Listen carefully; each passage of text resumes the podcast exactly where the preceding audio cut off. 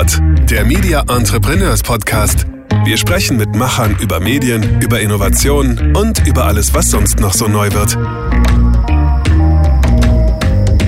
Herzlich willkommen zu MePod, der Media Entrepreneurs Podcast. Heute zu Gast jemand, der kein Politiker ist, aber politisch aktiv, der Internetinvestor ist, der mal Werbung gemacht hat, der Unternehmer war oder ist, der Berater ist und der gefühlt 24 Stunden am Tag auf allen Social Media Kanälen aktiv ist.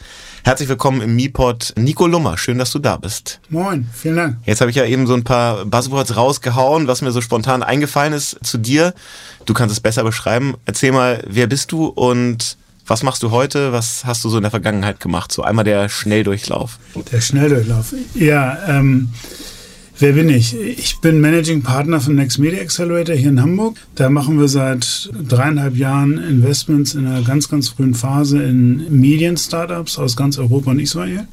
Nebenbei bin ich seit 1995 im Internet bin nach wie vor neugierig, was alles passiert und diese Neugierde treibt mich eigentlich an. In der Vergangenheit habe ich eben verschiedene andere Sachen gemacht, die aber eigentlich immer mit Neugierde und Innovation zu tun haben. Ja, erzähl uns doch mal, also 95 ins Internet gegangen, was waren so deine Stationen? Also fang doch mal vorne an, was hast du beruflich mit diesem Internet gemacht? Ja, also ich habe ganz klassisch Politikwissenschaft und Geschichte studiert in Göttingen und Berkeley und habe daraufhin, als ich aus Berkeley zurück war, 96, irgendwann gemerkt, dass meine Online-Zeit und die Kosten, die damit verbunden waren, nur sehr schwer in so ein Studentenbudget von 1000 Mark reinpassten, weil ich auf einmal so 300 Marks Telefonrechnung hatte. das war nicht so gut. Und dann kam ich irgendwie auf die Idee, dass man eigentlich so ein Wohnheim mal ins Netz bringen könnte und habe dann festgestellt, dass andere Leute auch schon auf die Idee gekommen sind. Und da haben wir relativ zügig mit dem Studentenwerk in Göttingen einen Deal gemacht, dass die das gesamte Vorhaben vorfinanzieren und letztendlich die Hälfte davon selber tragen und die Hälfte über Mitgliedsbeiträge zurückbezahlt werden. Und dann hatte ich so ab 1997 100 Mbit bei mir aus der Dose in meinem Wohnheimzimmer. Wir haben das alles selber gelegt und ich habe danach mit ein paar Freunden zusammen ungefähr 5000 Wohnheimplätze ans Netz gebracht in Göttingen. Das hat ziemlich viel Spaß gebracht. Man hat auch manchmal so ein bisschen Angst vor seiner eigenen Courage. Wenn dann morgens um acht, was auch so für Studenten auch eine unübliche Zeit ist, irgendwie so ein Typ klingelt und sagt, äh, ich liefere jetzt gerade irgendwie zehn Kabeltrommeln an. Man denkt sich, wenn wir uns jetzt verplant haben, dann müssen wir echt tief buddeln, um die verschwinden zu lassen. Und du musst dich verlegen, ja? nee, also die haben wir dann nicht selber verlegt, aber also am Anfang haben wir wirklich alle Bohrungen und alle Strippen in, in den Häusern selber gezogen und sowas und nachher haben wir das delegiert. Das heißt, ich habe dann angefangen, mich mit Linux auseinanderzusetzen, um, um die ganze Router-Architektur zu bauen und so weiter. Also das war alles sehr spannend. Das waren so meine End-90er, die waren davon geprägt, dass wir da irgendwie ziemlich viel mit dem Netz gemacht haben. Ich war damals unter anderem auch Admin des offiziellen Quake 2 Servers von okay. DE Alt Games Quake, der Newsgroup. Und ich war richtig gut damals, was daran lag, dass ich mit 100 Mbit auf dem Server war und alle anderen mit Modem oder der ISDN. Hatte einen ganz fiesen, ganz fiesen Standortvorteil. und äh, wir haben dann damals, auch, ich glaube, was war 98 oder so, das haben wir auch eine der ersten LAN-Partys in Deutschland gemacht, die Fragadelica in der Mensa in Göttingen. Es war ein unfassbarer Spaß weil wir wirklich mehrfach die Sicherung durchgeballert haben in der Mensa, wo wir dachten, ey, die haben so riesen Apparate da stehen und ordentliche Stromkreise. Und dann kamen da irgendwie 120 Leute mit Big Tower und großem Röhrenmonitor an. Ja. Und dann ist das öfter mal ein bisschen auseinandergeflogen. Nee, aber das habe ich gemacht und dann habe ich... Ähm, ehrlich gesagt durch einen Zufall, weil der Kommilitone von meinem besten Freund und Mitbewohner, der hat jemand gesucht, der was mit Tech kann. Und ich war von meinem Studium nicht mehr so ganz angetan, weil das mit dem Internet alles viel spannender war. Ja, dann habe ich angefangen als IT-Chef von Orange Media. 2000 äh, war es, glaube ich, oder 99, irgendwie so um den Dreh. Und das Studium abgebrochen? Ja, ja. Oder noch fertig gemacht? Nein, okay. ich, ich, war scheinfrei und habe dann abgebrochen. Ja, okay. und habe dann bei Orange Media angefangen. Das ist jetzt Ströer Digital, der größte Vermarkt, also Digitalvermarkter in Deutschland. Und das habe ich dann als IT-Chef aufgebaut. Würdest du sagen, du bist Techie oder bist du eher ja. Content-Mensch oder nee, also, Nerd? Ach, ja, ich würde mich eher als Geek bezeichnen, aber ich hatte mit 12 einen C64 und den habe ich natürlich irgendwann kaputt gelötet, weil ich schneller kopieren wollte. Da habe ich da aber hier Parallelkabel angelötet und sonst was, die dann immer abgeflogen sind und dann ist das ganze Ding kaputt gegangen. Und damals kostete so eine Floppy 1541 unfassbar 1000 Mark oder sowas. Ja. Und damit war der Ausflug da auch so ein bisschen vorbei. Und dann habe ich festgestellt, dass draußen auch irgendwie noch die Sonne scheint und äh, andere Sachen sind. Dann habe ich ganz viel Basketball gespielt und viel geskatet und so. Und habe dann aber eigentlich, als das mit dem Internet losging, 95 für mich, habe ich dann irgendwie echt so den Bug bekommen und seitdem fasziniert mich das einfach. Also, weil so die, die grundlegende Idee finde ich einfach frappierend, ne? dass Leute miteinander kommunizieren können, die gar nicht zur selben Zeit am selben Ort sind, dass äh, man keine Druckerpresse mehr braucht, dass man keinen Fernsehsender braucht, ähm, dass diese Sachen wirklich viel, viel, viel, viel einfacher geworden sind. Das war 95, war das schon echt ein Schritt, als es einfacher wurde. Und damals war es quasi noch kompliziert, weil man noch HTML lernen musste ja. und äh, wissen musste, was FTP ist, all, all solche Sachen. Ja, und dann, ähm, also Orange Media ja. hingegangen. Ähm, wie lange hast du das gemacht? Orange Media habe ich, glaube ich, so drei bis fünf Jahre gemacht. Ich glaube eher drei und dann habe ich mich in Richtung der Holding orientiert. Damals hieß es New Media Management, mittlerweile ist es Media Ventures. Das ist die, die Holding von Dirk Stroh und Udo Müller, mhm. ähm, die auch die Hauptanteilseigner der Streu AG sind.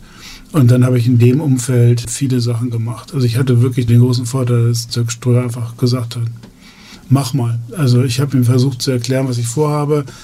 Ich glaube, er hat innerlich immer den Kopf gestellt und gedacht, was von irre, aber hat dann immer gesagt, dann mach. Und insofern haben wir viele spannende Sachen gemacht. Wir haben neben Investments wie, wie neu.de und weg.de und pkw.de, wo ich dann äh, größtenteils auch mal für die Technik irgendwie zuständig war, haben wir eigene Sachen entwickelt. Also wir haben 2002 oder 2003 mit blog.de eine der ersten Blogplattformen in Deutschland entwickelt. Also das war eine echte Medieninnovation damals. Ne? Ja, das war einfach nur dem Umstand geschuldet, dass blogger.com in den USA von Google gekauft wurde.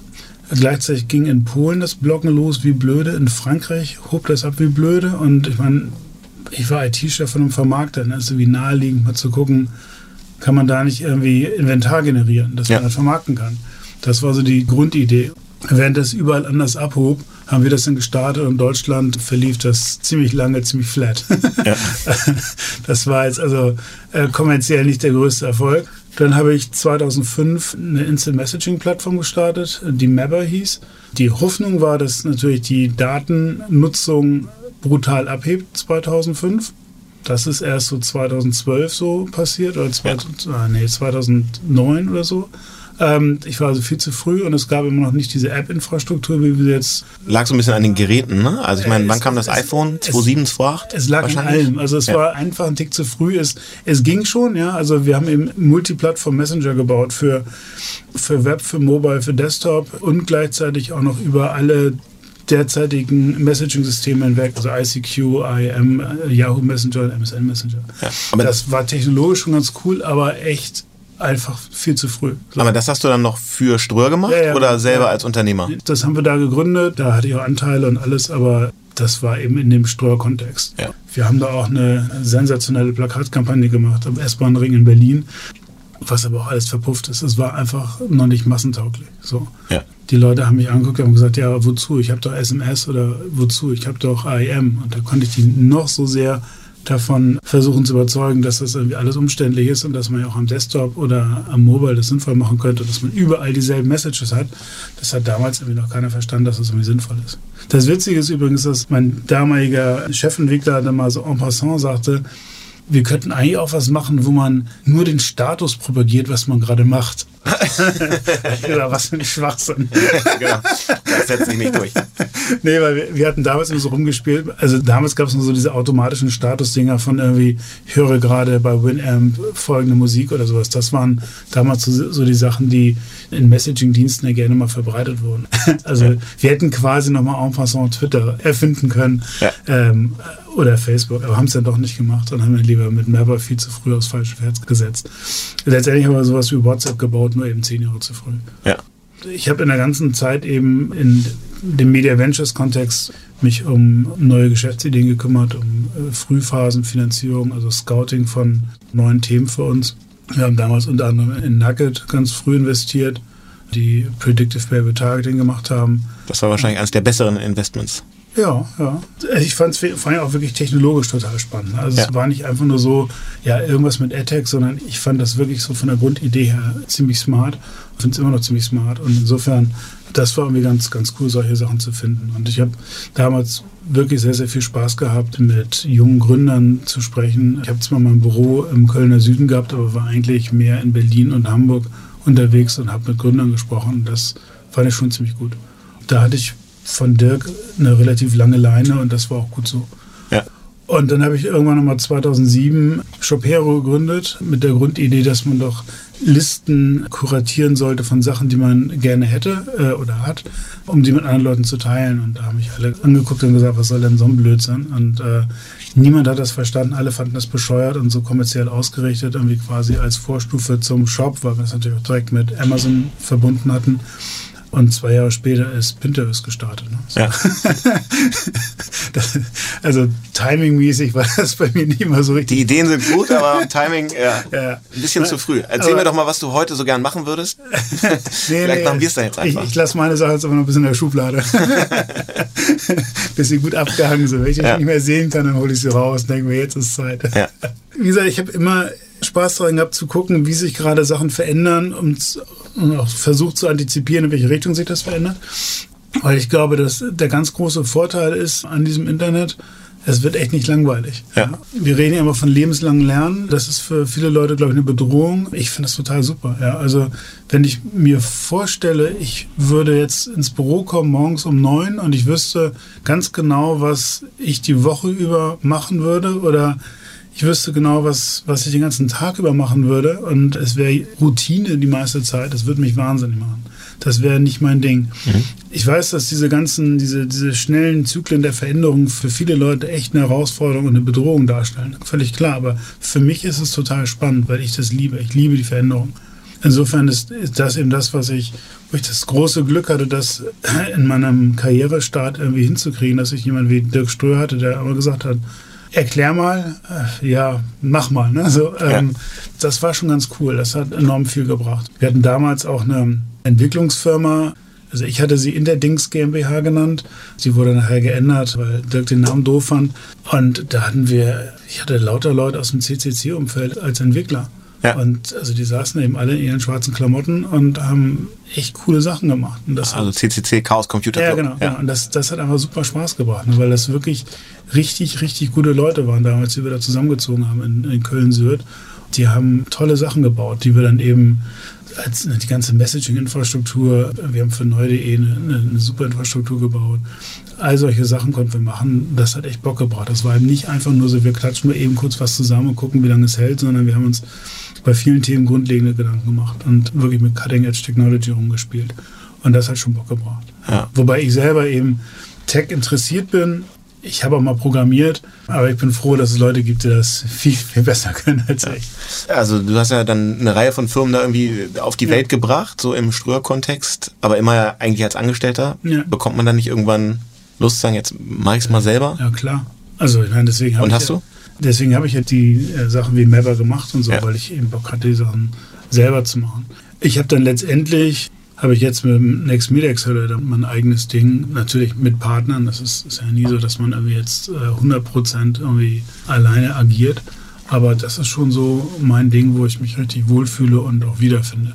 Weil es schon eine Firma ist, die, glaube ich, gut zu mir passt. Also ich will jetzt nicht sagen, sie ist mir auf den Leib geschneidert. Das klingt irgendwie so, klingt vermessen, aber sie, sie passt echt gut zu mir.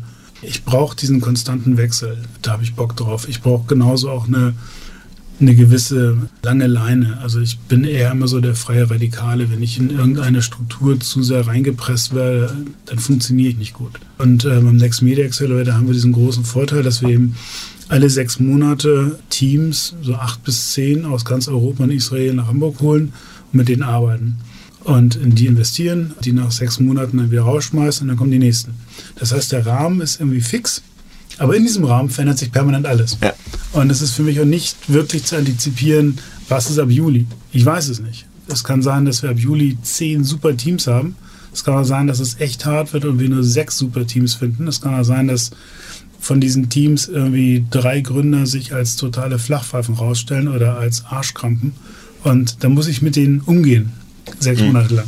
Ja. Äh, also danach gehören die immer noch zu unserer großen Familie und so, aber sechs Monate arbeiten wir mit denen zusammen. Das finde ich eben total reizvoll. Ne? Ich habe immer wieder Veränderungen und Wechsel und das ist was, was, was mich antreibt. Ja. Also ich habe die Gründung vom Next Media Accelerator so ein Stück mit begleitet und mitbekommen. Ja. Für die, die es nicht kennen, ist, glaube ich, eine Initiative eigentlich der deutschen Presseagentur, der DPA, vor allem von dem Meinolf Ellers. Das ist, glaube ich, so also mal genau. seine Vision gewesen. Und der hat dann viele der großen deutschen Verlage und Medienhäuser zusammengebracht, um zu sagen, lasst uns mal so ein Vehikel schaffen, wo wir in mediennahe Startups investieren, weil es sonst eigentlich keiner macht. Ja, weil alle Investoren gucken irgendwie auf AdTech und E-Commerce und Deep Tech und wohin auch immer, ja. weil man da wahrscheinlich die viel interessanteren Exits erzielen kann.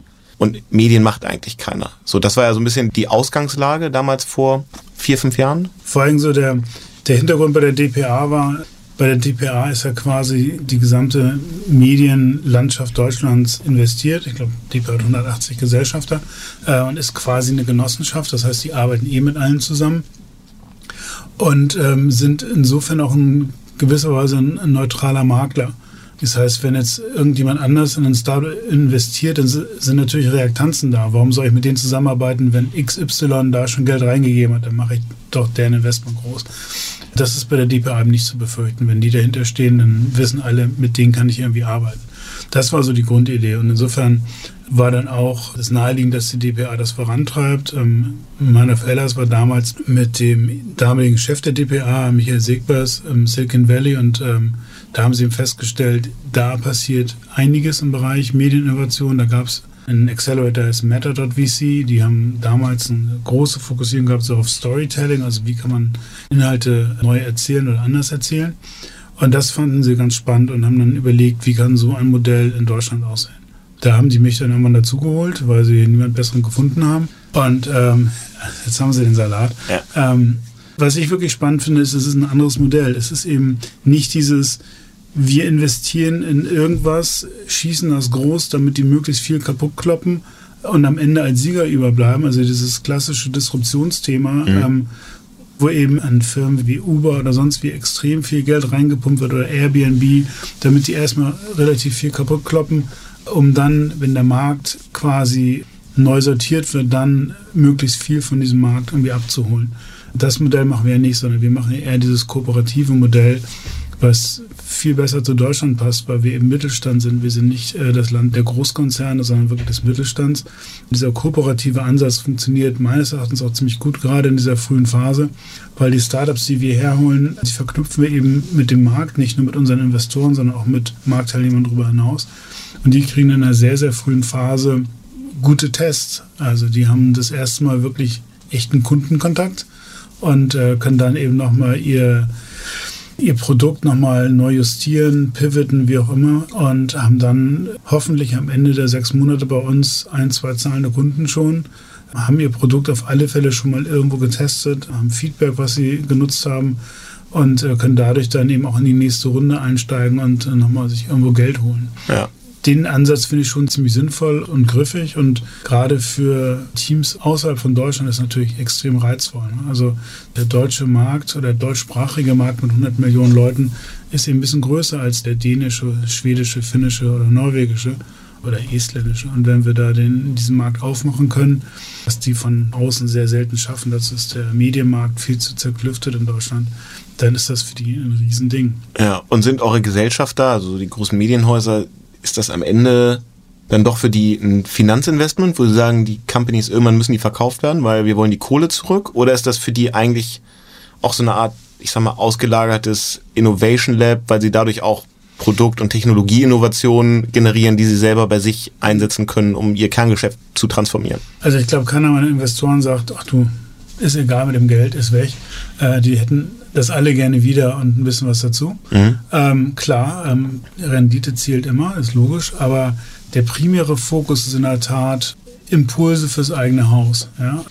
Ich meine, du musst das so vorstellen, in, in nahezu jedem, jedem Medienhaus in Deutschland gibt es Veränderungsprozesse gerade. Das heißt, es wird auf der einen Seite werden Stellen abgebaut, auf der anderen Seite werden neue Stellen geschaffen für neue innovative Themen. Du weißt aber nicht immer, ist das wirklich das Thema, was uns umtreibt oder stellen wir nach drei Monaten fest, war es eigentlich doch nicht. So. Mhm. Ähm, jetzt überleg dir mal, wie das ist, wenn du dafür ein Team staffst, während du gleichzeitig auf der anderen Seite abbaust und dann nach drei Monaten feststellst, ach, das war's nicht. Dann kannst du das Team wieder anders verwenden oder wieder abbauen. Das ist alles ein bisschen mühselig. Viel einfacher ist, wenn man mit einem Startup zusammenarbeitet und sagt, die machen zwar nicht 120 Prozent das, was wir eigentlich vorgehabt haben, aber die machen 80 Prozent davon. Und vielleicht sind die ja so früh dran und verstehen auch, wohin wir wollen, dass wir da eine Partnerschaft eingehen können. Dann testet man das mit dem Startup. Und wenn man dann feststellt, war eigentlich eine ganz geile Idee, aber funktioniert in der Praxis aus XYZ Gründen nicht, dann sagt man zum Startup, tut uns leid, das war echt nett mit euch. Wir haben viel gelernt. Wir hoffen, ihr hattet auch eine gute Zeit. Und dann geht man wieder auseinander. Ja. Das ist natürlich doof für ein Startup. Ähm, teilweise auch dramatisch, weil das Startup dann äh, dicht macht, weil der Kunde weggebrochen ist oder die Kunden weggebrochen sind. Aber das ist beim Startup mit eingepreist. Und das sind ja äh, super ausgebildete Leute, die wir haben, die keine Zukunftsangst haben in dem Sinne. Das würden sie kein Startup machen, sondern die wissen ganz genau, wenn ich das Startup vor die Wand fahre, aus welchen Gründen auch immer, danach mache ich das nächste oder ich finde irgendwo einen Job, weil ich gut bin. So. Ja. Und ganz oft gibt es einfach Faktoren, die dazu führen, dass man mit seinem Startup nicht erfolgreich ähm, ist. Also bei mir war es mal Timing, ähm, bei anderen ist es manchmal einfach, dass der Markt zu langsam ist oder dass man äh, irgendeine Monetarisierungsquelle zu stark eingeschätzt hat oder, oder, oder. Da gibt es immer so Faktoren. Aber ähm, die Überlegung, ein Team nachher zu holen, das ist bei meinen Investoren auch immer im Hinterkopf. Also ja. die identifizieren eben junge Teams und sagen, hey, wenn ihr bei uns arbeiten wollt, why not? Ja. Ja. Wie viele Teams sind bei euch schon durchgelaufen durch den Accelerator? Wir haben erst 53 Investments gemacht. Schon mal ganz gut. Wie viele davon gibt es noch? So über den Daumen? Ähm, über den Daumen gibt es davon ähm, wir haben eine Handvoll wirkliche Vollpleiten, dann haben wir so 10, 15 Living Dead und ja. dem Rest geht's gut. Also mehr okay. als der Hälfte. Aber es ist eine sehr gute Quote eigentlich. Ja, wir sind auch ziemlich gut. Ja. und bescheiden. Und, ja, natürlich. Und was tut ihr, um die erfolgreich zu machen? Also in diesen sechs Monaten, was erlebt man da, wenn man dann bei euch hier in der Speicherstadt sitzt? Ach, was erlebt man? Ähm, wir machen echt einen bunten Reigen. Also wir haben nicht diese Philosophie One Size Fits All. Das heißt, wir entwickeln eigentlich das Programm zusammen mit den Teams, weil wir wissen wollen, was die umtreibt, was sie wissen wollen. Ich habe keine Lust, dass ich Leute, die Unternehmer sind, in einen Raum zwänge und sage, ihr hört euch jetzt Grundlagen Online-Marketing an und dann ähm, schlafen die ein oder pubbeln an der Nase das ist Zeitverschwendung, da habe ich keinen Nerv drauf. Ich will wissen, was die wollen. Die müssen selber ihre Defizite auch kennen. Ähm, manchmal sagen wir denen die auch, aber es wäre schon ganz gut, wenn die reflektiert genug sind. Und dann entwickeln wir das Programm. Aber wir haben so die Basics. Das ist eigentlich, dass wir, wir fangen mit so einem, mit so einem Business Model Canvas Kickoff an, um rauszufinden, wo die alle stehen, wo die hinwollen, was sie vorhaben, damit wir auch selber verstehen, was die umtreibt. Vorher machen wir nur so einen Auswahlprozess, die müssen, glaube ich, 30 küchenpsychologische Fragen beantworten, die ich selber entwickelt habe. Dann müssen sie eine Prise hochladen und kurze Excel mit ein paar Finanzkennzahlen. Mhm. Und das war's. Und dann machen wir einen Videocall mit denen, 30 Minuten, und dann machen wir unsere Entscheidung. Ja. So, das ist also kein, kein großes Assessment Center oder irgendwas, sondern das ist relativ fix. Und äh, danach, wenn die dann herkommen, dann setzen wir uns das erstmal zusammen, machen eine so eine Business Model Canvas Session. Und danach fangen wir an mit verschiedenen Themen. Wir machen ein äh, Regionalworkshop, wo die Regionalverlage kommen, die alle relativ ähnliche Herausforderungen haben. Wir machen einen Agenturworkshop, wo unsere Investoren kommen, die einen Agenturhintergrund haben. Am Ende der ganzen Sause machen wir einen Demo-Day, wo alle nochmal präsentieren. Wir machen eine Roadshow nach Berlin, wo wir bei Springer, DPA, Funke, die online normalerweise sind. Wir machen eine Roadshow nach München, wo wir präsentieren. Darüber hinaus machen wir in Hamburg viele Open Houses, dass wir so zu Gunnar Jahr gehen, zur Zeit gehen, zum Spiegel gehen, mhm. die da alle präsentieren. Wir machen Workshops mit unseren Mentoren zum Thema Storytelling, zum Thema Pitch Skills, zum Thema Businessmodell, zu was auch immer. Wir machen Frühstücke mit Mentoren, um mal lose mit denen zu schnacken, weil da geht es auch immer um das Netzwerk, dass man das irgendwie abgreifen kann. Das sind so die Grundlagen, die wir machen. Ja. Darüber hinaus schreibe ich gefühlt 43.000 Intros pro Batch und versuche die mit allen Leuten zu verknüpfen. Wir wollen ja eigentlich, dass die Startups bei uns rausgehen und investment ready sind. Ja. Das klappt nicht bei allen, aber bei den meisten klappt es. Wir haben eine ganz gute Folgefinanzierungsquote. Also ich mehr als die Hälfte kriegt eine Folgefinanzierung. Jetzt nicht alle eine Million, aber die meisten irgendwas im Bereich 500.000. Und dann eher so von den Gesellschaftern, die auch bei euch schon investiert sind, also eher Medienunternehmen oder kommen dann auch echte Finanzinvestoren, sind das Business Angels? Also wer investiert dann nach euch in solche mediennahen Startups? Bei uns ist ja so, normalerweise investieren wir 50.000 Euro für 10 Prozent.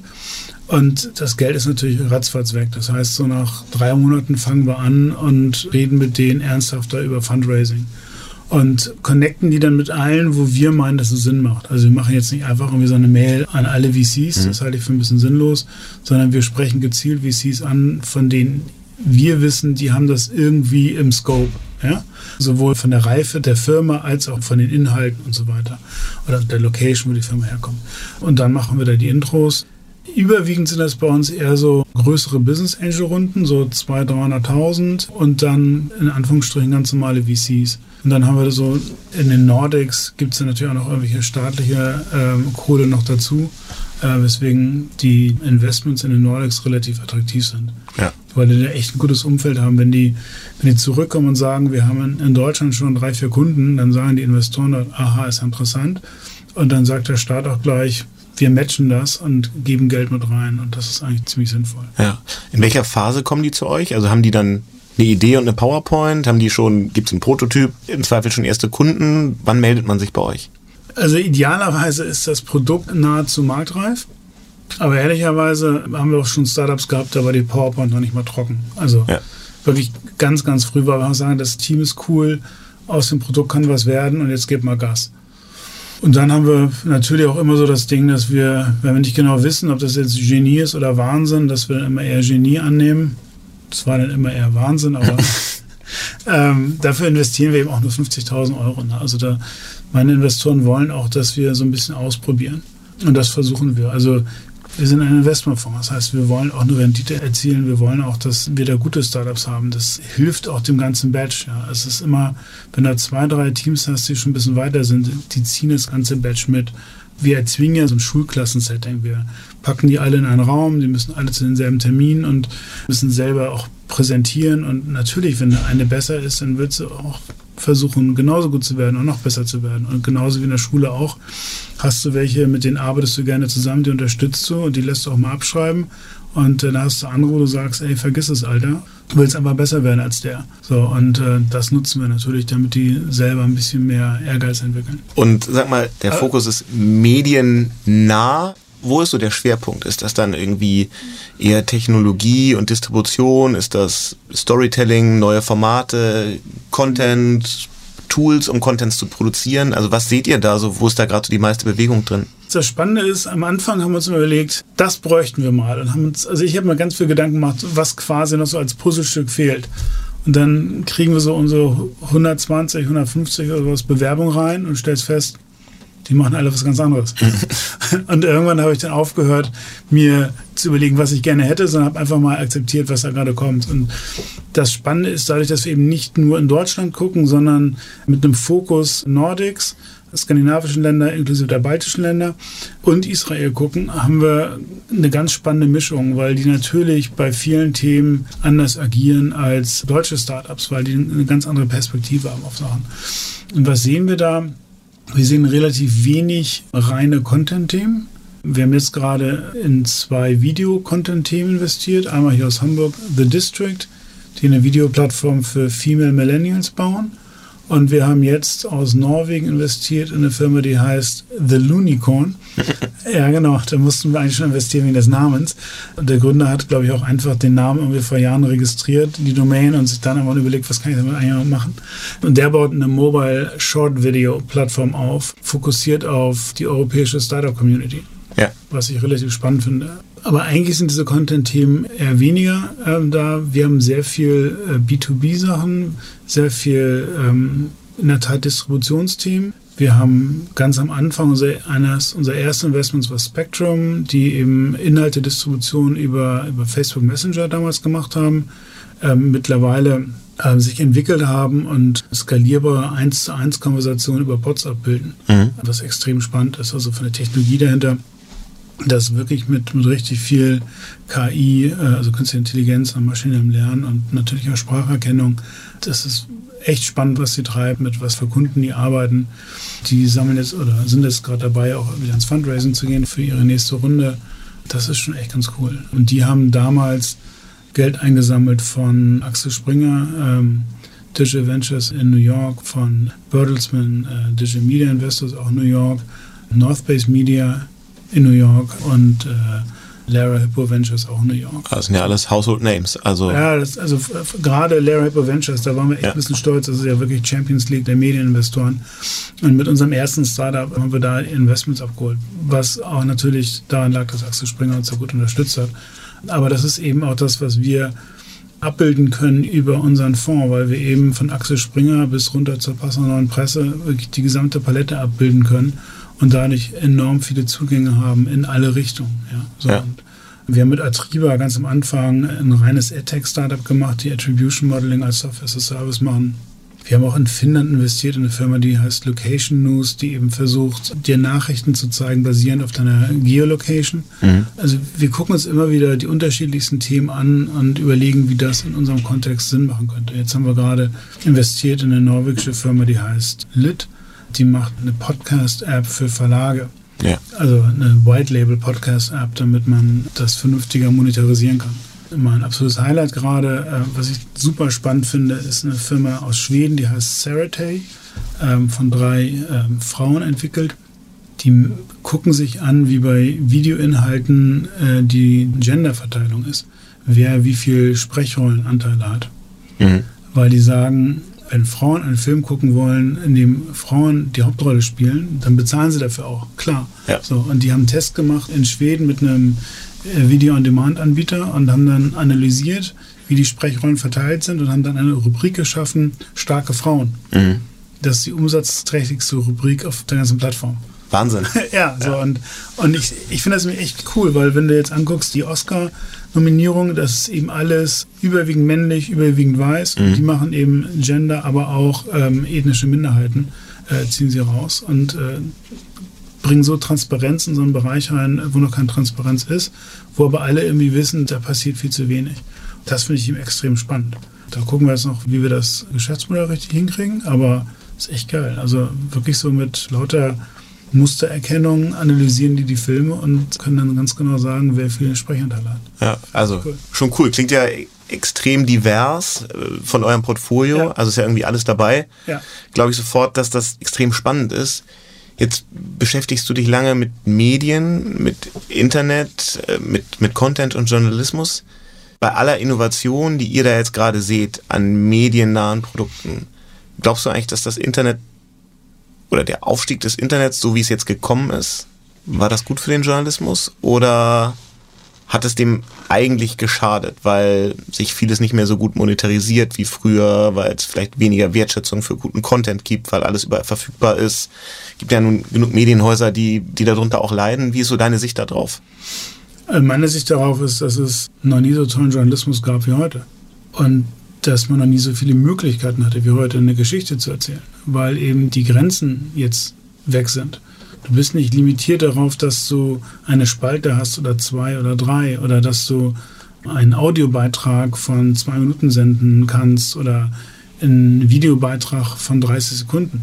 Hast du alles nicht. Du kannst das alles kombinieren, du kannst es zusammenpacken, du kannst es paketieren, wie du, wie du lustig bist. Mhm. Du kannst Erzählformate finden, wie du sie, sie gut findest. Also ich finde das schon ziemlich cool. Ich glaube, es gibt einen Designfehler, den man damals hatte, als man relativ stumpf den Tausender Kontaktpreis bei der Werbevermarktung übernommen hat. Aus einem linearen Format, wo Leute geblättert haben, ähm, ist man übergegangen in ein Format, wo Leute eben über Links, also Hyperlinks, quer durch den Raum gesprungen sind und eben nicht mehr linear gelesen haben. Und da ist meines Erachtens der Tausender Kontaktpreis eine komplett falsche Währung gewesen von Anfang an. Und man hat ja dann sehr schnell da auch so eine Rabattschlacht stattgefunden, wo der brutal abgestürzt ist. Und äh, seitdem ist eben die Finanzierung über Werbung extrem schwierig geworden. So. Und das ist meines Erachtens ein Designfehler. Das andere ist, dass natürlich die Nachricht an sich eine reine Commodity geworden ist. Und das ist natürlich schwierig, wenn man, wenn alle irgendwie dasselbe anbieten, sich damit zu differenzieren. Und ähm, ich glaube nach wie vor daran, dass man mit gutem lokalen Content auch Geld verdienen kann. Ich glaube nach wie vor daran, dass Leute auch dafür bezahlen werden für Abos. Ich sehe nicht, warum man auf einmal nicht mehr äh, ein Abo einer lokalen Zeitung beziehen sollte. Aber es muss eben auch passen. Und ich habe ganz oft das Gefühl, dass das Digitale viel zu lang sehr stiefmütterlich behandelt wurde, dass in den Häusern nicht rechtzeitig die Kompetenzen aufgebaut wurden und dass jetzt natürlich dann viele Sachen viel zu spät kommen. Ich weiß aber auch, dass es natürlich schwierig ist, wenn man irgendwie, keine Ahnung, wie viele hundert Jahre Legacy mit sich rumträgt, dass man sich nicht auf einmal schälen kann und sagen kann, wir machen das jetzt anders. Noch dazu ähm, dauert das eben auch länger. Also wenn man sich jetzt mal jemand anders anguckt, nämlich Otto hier in Hamburg, ist jetzt kein Medienhaus, aber die haben ja auch letztendlich, glaube ich, 10, 15 Jahre lang einen Transformationsprozess mhm. gemacht, um von dem klassischen Katalogversender zu einem E-Commerce Pureplay zu kommen. Und ich glaube, da sind sie noch gar nicht, aber sind auf dem Weg dahin. Und ja, und auf einem guten Weg. Ne? Ja, also aber es ist ein, ein, ein, langer Prozess, wo du nicht sagst, übermorgen sind wir fertig, äh, jetzt legen wir los. Ne? So, und das ist auch für die nicht immer ganz einfach gewesen. Und natürlich mit About You quasi als Neubau auf der grünen Fläche, wo man alles ignoriert hat, was vorher da war und einfach mal quasi frisch durchgeatmet hat und gesagt hat, wie wollen wir das eigentlich prototypisch haben. Das ist natürlich auch eine gewisse Luxussituation, die sie da haben, dass sie das so machen können. Aber das zeigt ja, dass man Firmen transformieren kann. Und ich glaube, dass es auch bei Verlagen passieren kann und wird. Es ist eben nicht für alle gerade ein leichter Prozess, weil natürlich sich viele Sachen verändern. Auch nicht immer zum Guten. Wir haben eine Konsolidierung, die gerade stattfindet. Das ist auch nicht für alle prickelnd, mhm. völlig klar. Aber es ist ja auch logisch, dass du eine gewisse Standardisierung brauchst, weil nicht jede kleine Tageszeitung auf einmal äh, irgendwie sich eine Tech-Plattform leisten kann. Geht einfach nicht. Die hatten auch früher keine eigene Druckerei, sondern haben irgendwo drucken lassen. Die Art und Weise, wie sich die Distribution verändert, das ist eben schon hart für die, weil sich ja permanent alles verändert. Ja, also kaum schraubt Facebook mal an einem Algorithmus oder, oder Google oder Twitter oder Snap oder wie auch immer, schon kannst du irgendwie überlegen, was du mit den ganzen Leuten machst, weil auf einmal verdienst du doch kein Geld mehr mit dem, was du vor einem halben Jahr gedacht hast, wäre der große Umsatzbrenner. Ja. Ich würde gerne auf einen anderen Punkt nochmal kommen. Ich habe am Anfang schon gesagt, du bist kein Politiker, aber politisch sehr sehr aktiv und sehr interessiert, glaube ich ja seit Jahrzehnten in der SPD. Hast auch mal einen Verein gegründet, DT64 heißt er, glaube ich. Fast. Fast. ja. Erklär doch vielleicht noch mal so ein bisschen, vielleicht nur kurz, was du politisch machst, ja. aber was mich auch interessieren würde, ist, wie du eigentlich als so politisch aktiver Mensch und irgendwie jemand, der ganz tief drin ist in der Internetszene, wie du gerade so wahrnimmst, was eigentlich in Deutschland hier passiert, so regelungstechnisch, hast du mir das Gefühl, wir sind da in Deutschland ganz gut aufgestellt? Teilst du diese Einschätzung, die man ja oft hört, irgendwie alle anderen Länder sind uns weit voraus, was Infrastruktur, was Regulierung angeht, was Förderung und Gelder angeht für Innovation? Also ja. ist Deutschland eigentlich gerade so der beste Platz, um digitale Innovation zu schaffen? Also, ich fange mal ganz am Anfang an von deinen 20 Fragen, die jetzt gerade kamen. Also ich bin, wie sich das gehört, einmal am 16. Geburtstag in die SPD eingetreten. Bin jetzt also seit über 30 Jahren in der SPD und habe vor acht, neun Jahren mit Lars Klingbeil, der jetzt mittlerweile Generalsekretär der SPD ist, zusammen Verein gegründet und vielen anderen noch dazu, ähm, der sich D64 Zentrum für digitalen Fortschritt nennt. Mhm. Und ähm, das ist passiert, weil Lars und ich auf Einladung der Friedrich-Ebert-Stiftung in Washington DC war und da mit Thinktanks gesprochen haben aus der progressiven demokratischen Ecke. Also es ist schon, schon ewig her, neun Jahren oder irgendwie sowas. Da haben wir festgestellt, meine Güte, die haben da Themen auf der Agenda. Da wüsste ich gar nicht, mit wem ich in Berlin darüber reden sollte, weil das keiner weiß. Wir hatten 8 Uhr Termin bei einem Think Tank und haben über Open Source und Ampelanlagen diskutiert. Wo ich dachte, ey, what the fuck? Ja, mhm. also keine Ahnung, wo man das hier mit wem diskutiert, ob irgendein CIO oder CDO einer Stadt solche Sachen auf dem Zettel hat. Und es waren lauter so Gespräche, wo die Tech-Team auf der Uhr hatten, die in Deutschland niemand auf der Uhr hatte. Oder nur in ganz, ganz kleinen Kreisen, obwohl ich eben glaube, sowas muss man öffnen. Das, da müssen mehr Leute mitreden können, insbesondere eben auch die Zivilgesellschaft, damit nicht einfach irgendwas stumpf bei Cisco gekauft wird und man irgendwelche Hintertüren zum NSA drin hat und und und. Also das war so eigentlich die Triebfeder. Gleichzeitig auch, dass natürlich die eigene Partei das mit der Digitalisierung komplett verpennt hat, wie alle anderen Parteien auch, ähm, was es nicht besser macht. Also, mhm. aber es, es, es nervt einfach, wenn du auf also ich habe 1997 gegen erheblichen Widerstand www.spdhamburg.de gestartet, ähm, war, war da äh, der Admin dahinter und habe das dann auch mit Inhalten befüllt und so weiter. Und äh, damals haben sich Leute Bescheid und gesagt, ey, jetzt auch noch eine E-Mail-Adresse, wie soll ich das alles machen? Ich kriege ja schon Briefe und Fax und Anrufe. Mittlerweile kriegen die das auch alle hin. Veränderungen sind immer schwierig, aber die haben leider das Thema schon immer irgendwie nur so mit spitzen Fingern angefasst und immer gedacht, das ist nur was für irgendwelche komischen, verpickelten Nerds. So, also das war über alle Parteigrenzen hinweg. Und das hat genervt, deswegen haben wir D64 gestartet, weil wir uns überlegt haben, es geht leichter ein Beiboot zu starten, also ein Verein, der SPD nah ist, aber nicht SPD ist, der eben auch Leute einbinden kann, die sagen, ich finde das Digitalthema äh, wichtig, ich will, dass es progressiv besetzt ist, aber um Gottes Willen, ich gehe da nicht in eine Partei, da sitze ich in einem Ortsverein mit irgendwelchen alten Leuten, die über irgendwas Langweiliges reden, habe ich keinen Bock drauf. Mhm. Oder die auch einfach vom Zeitmanagement her keine Neigung haben, abends irgendwo in einer Sitzung zu sitzen. Wir sind mit D64 schon immer komplett digital organisiert. Ähm, haben ein digitales Vereinsheim, ähm, wo es Arbeitsgruppen gibt, wo es äh, Gesprächskreise gibt und so weiter und so fort. Mittlerweile haben wir, glaube ich, über 600, 700 Mitglieder ich war bis letztem Herbst war ich äh, Co-Vorsitzender und habe das jetzt abgegeben, weil ich im Glauben nach acht Jahren im Vorstand ist auch mal gut, wenn andere Leute das machen, weil ich finde, dass Demokratie äh, oder dass der Wechsel auch zur Demokratie dazugehört.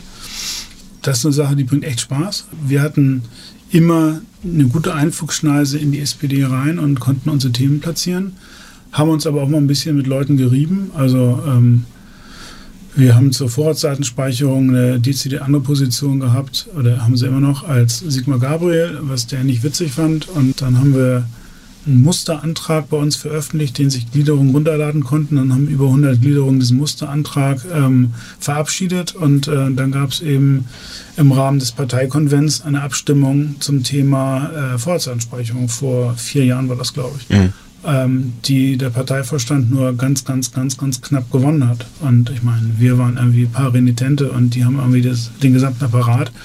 Wir haben dann diese Plakatwagen äh, vor das Willy Brandt-Haus gestellt mit einer Plakatkampagne drauf ja. und so. Das hat schon Spaß gemacht und äh, das haben sie knapp gewonnen und ähm, Vorratsdatenspeicherung ist dann ja ähm, auch verabschiedet worden von der damaligen Regierung und wir sind vor das Bundesverfassungsgericht gezogen. Ihr habt geklagt? Ja, klar. Also und äh, es gibt immer noch drei Kläger. Ganz oben steht D64, dann kommen die Grünen und dann die Liberalen. Ja. Und das finde ich schon ganz gut so. Ja, also okay. wir haben geklagt und auf europäischer Ebene wurde mehrfach Recht gesprochen in unsere Richtung. Und ich gehe davon aus, dass wenn das Verfassungsgericht jetzt mal irgendwann das mal entscheidet, was echt mal fällig wäre, dass die auch in, in unsere Richtung entscheiden werden. So. Okay, Wahnsinn. Oh, und ähm, das macht man so nebenbei. Ne? Ja. Und ähm, also das wir haben einen guten Anwalt, der auch im Verein ist, der hat auch einfach Bock, sowas dann durchzufechten. So. Ja. Und insofern, ohne Nico Herting äh, hätten wir es gar nicht gemacht, aber das, das passt dann eben. Und das, das Schöne an so einem Verein ist, du, du greifst eben Leute ab aus dem progressiven Spektrum, die alle irgendwas mit dem Netz machen. Das sind jetzt nicht Leute, die sagen, ich gehe da hin, weil mein Drucker nicht druckt und ich will endlich mal mit diesen Nerds reden, sondern die machen alle irgendwas und haben einen Bezug zum Netz und wollen deswegen auch, dass es besser wird ja. und engagieren sich. Wir haben Leute, die irgendwie in, die Lehrer sind und da extrem verkämpfen, dass da mehr digitale Unterrichtsmaterialien reinkommen und, und, und. Also es ist wirklich ganz toll. Wir haben letztes Jahr auch ein äh, KI-Papier verabschiedet, an, an Justizminister Bali übergeben. Ähm, also das sind echt Sachen, die wirklich Spaß bringen. Insgesamt glaube ich, dass Deutschland ein wunderbares Land für Innovation ist. Mhm. Ich glaube, ganz oft gibt es ein Geheule, was ich nicht nachvollziehen kann. Also vor allem immer irgendwie von FDP-Ecke, wo ich denke, ey Mann, also ich dachte, ihr seid die, die immer was mit Gründen und Entrepreneurship habt und dann jammert ihr rum, weil man zum Notar gehen muss, um eine UG einzurichten. Also man muss auch ein bisschen die Kirche im Dorf lassen. Mhm. Also eine Gründung darf zwar leicht sein, aber es muss jetzt auch nicht Vorbeigehen passieren. Man kann sich schon mal fünf Minuten Zeit nehmen dafür. Also da finde ich es manchmal das Gejaule ein bisschen zu übertrieben. Natürlich hätte ich das auch gerne so wie in Estland. Klar, alles voll digital, aber man darf nicht vergessen, Estland hat 1,2 Millionen Einwohner, das ist weniger als Hamburg. Dafür mhm. haben sie zwar eine Armee, aber trotzdem ist es weit weniger und da fehlen auch einige Verwaltungsinstanzen, die wir haben. Ganz einfach, weil Estland, als, es, als sie sich von Russland losgelöst haben, da hatten sie die Maßgabe, wir haben gar nicht genug Leute für Bürokratie. ja, ist so. Ja. ja. Und dann musst du das eben anders organisieren. Und dann kam eben gleichzeitig das ganze Digitale auf und dann haben sie es digital organisiert. Ja. Okay. Wir haben immer noch genug Leute für Bürokratie und insofern leisten wir uns das eben noch. Klar kann das besser werden. Es wird auch besser, aber es, ich bin ein ungeduldiger Mensch. Natürlich ist es viel zu langsam alles. Ne? Ja. So. Ich glaube, man kann an vielen Stellschrauben noch drehen, aber insgesamt muss man auch sagen, Deutschland ist ein großes Land mit 80 Millionen Leuten. Wir sind die drittgrößte Volkswirtschaft der Welt. Hamburg ist die zweitgrößte Stadt in der drittgrößten Volkswirtschaft. Also es gibt echt ganz geile Voraussetzungen hier. Also wenn man daran glaubt, dass wenn ein Markt da ist, dass man in einem Markt auch agieren kann. Ja, also. Und natürlich gibt es Konkurrenz und natürlich gibt es auch große Firmen, aber das macht es auch spannend. Ich finde, da ist immer mit ziemlich viel Gejammer unterwegs. Ich möchte gerne, dass einige Rahmenbedingungen verbessert werden. Ich möchte, dass wirklich in den Schulen mehr gemacht wird, dass die Lehrpläne entschlackt werden, dass die Kids ganz normal mit ihrem Smartphone integriert werden in den Unterricht. Ich finde das total absurd zu sagen, hier ist Smartphone-freie Zone. Ihr müsst mal damit umgehen können. Mhm. Also man hat mir früher auch nicht den Stift weggenommen, weil ich irgendwie auf dem Block gemalt habe. Ja, also klar gibt es irgendwie immer Möglichkeiten, sich abzulenken. Das muss man, glaube ich, mal lernen. Also wir haben aber das Problem, dass wir ja eigentlich selber diese ganze neue Kulturtechnik mit dem Digitalgedöns noch gar nicht richtig erlernt haben, weil es das erst seit 20 Jahren so gibt.